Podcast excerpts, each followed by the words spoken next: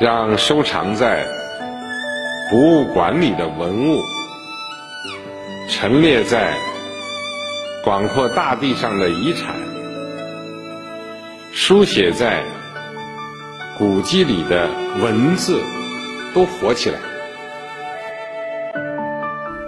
博物馆是保护和传承人类文明的重要殿堂，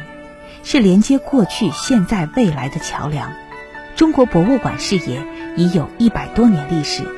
党的十八大以来，习近平在多地考察调研期间，走进博物馆，了解历史文化遗产保护工作。这要有特色，再再有一个，也不要去追求那种形式上的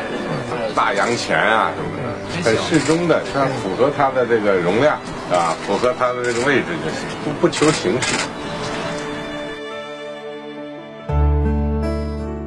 一次次触摸历史，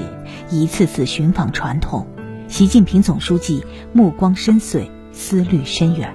一个博物馆就是一所大学校。我们从哪里来？我们走向何方？中国到了今天，我无时无刻不提醒自己要有这样一种历史感。自古以来，中华文明在继承创新中不断发展。在应时处变中不断升华，积淀着中华民族最深沉的精神追求，是中华民族生生不息、发展壮大的丰厚滋养。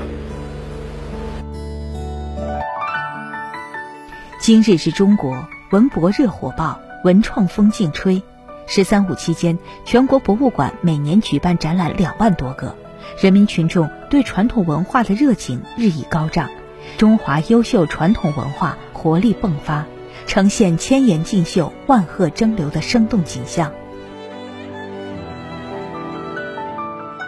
文化自信是更基础、更广泛、更深厚的自信。在五千多年文明发展中孕育的中华优秀传统文化，在党和人民伟大斗争中孕育的革命文化和社会主义先进文化，积淀着中华民族最深层的精神追求，代表着中华民族独特的精神标识。